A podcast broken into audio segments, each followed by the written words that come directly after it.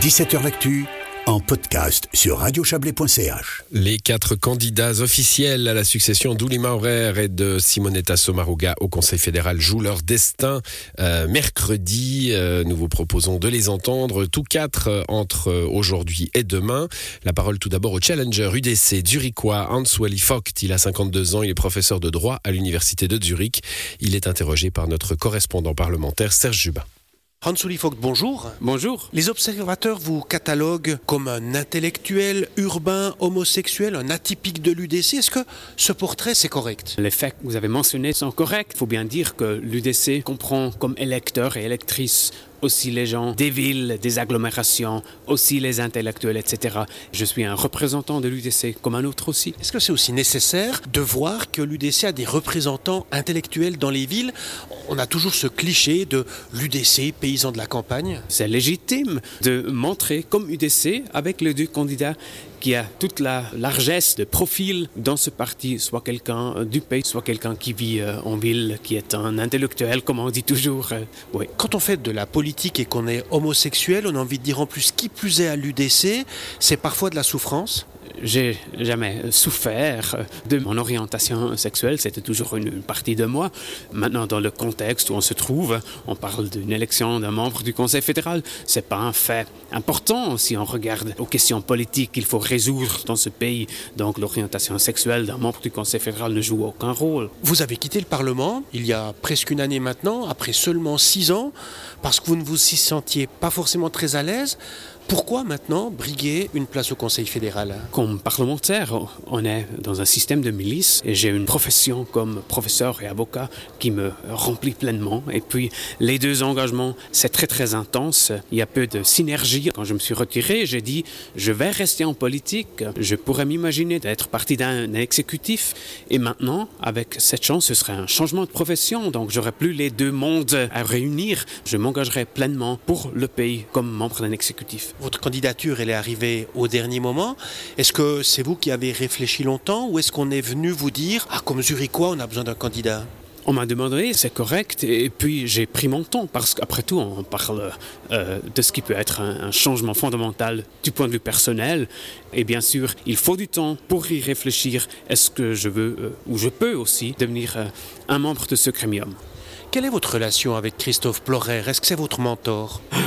c'est une question qui ne cessera d'être posée, je pense, jusqu'à la fin de ma vie. Mais le fait, on a travaillé ensemble il y a sept ans quand on a préparé l'initiative concernant l'autodétermination. Mais les dernières années, on s'est presque plus vu. Peut-être qu'il y avait une assemblée des délégués, etc. Évidemment, on se parle pour euh, répondre très directement à votre question. On n'a pas téléphoné concernant cette candidature. Je ne lui ai pas téléphoné. Il m'a pas téléphoné. Je n'ai même pas le numéro de son attel. Vous avez dit aimer la langue française aimer sa grammaire. On en a la preuve avec euh, l'entretien que nous menons.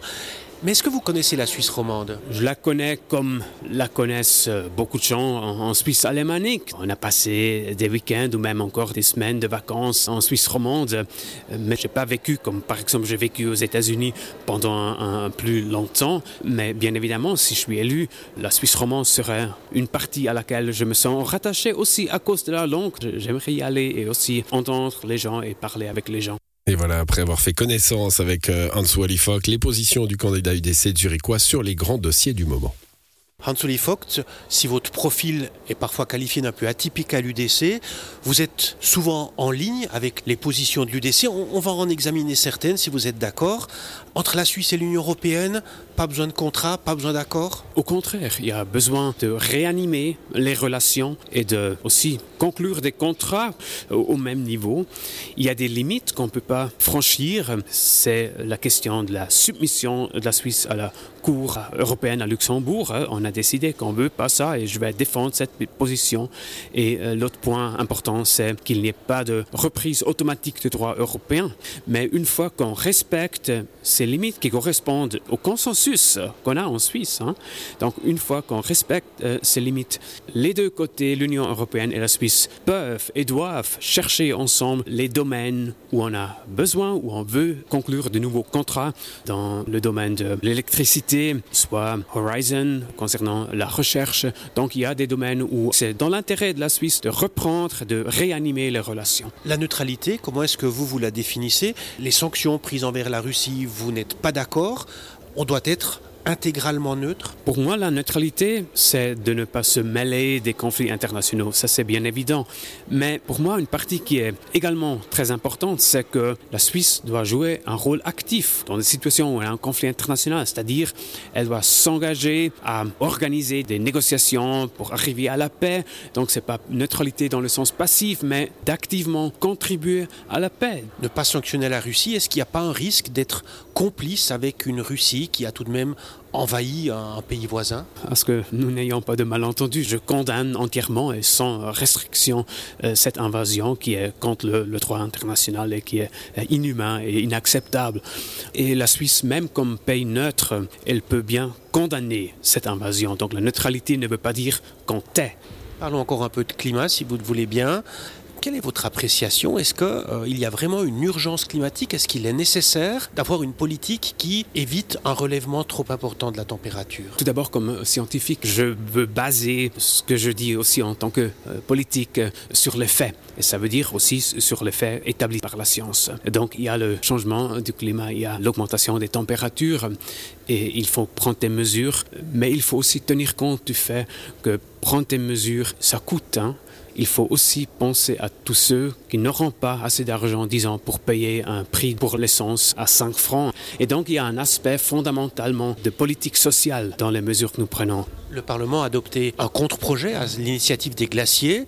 Votre parti a lancé le référendum, vous l'avez signé Je l'ai signé. Il y a beaucoup de mesures dans cette loi que je supporte, mais cette loi, le problème, c'est qu'on dit qu'on renonce aux énergies fossiles sans savoir comment remplir la lacune dans cette belle langue, on dit gouverner, c'est prévoir.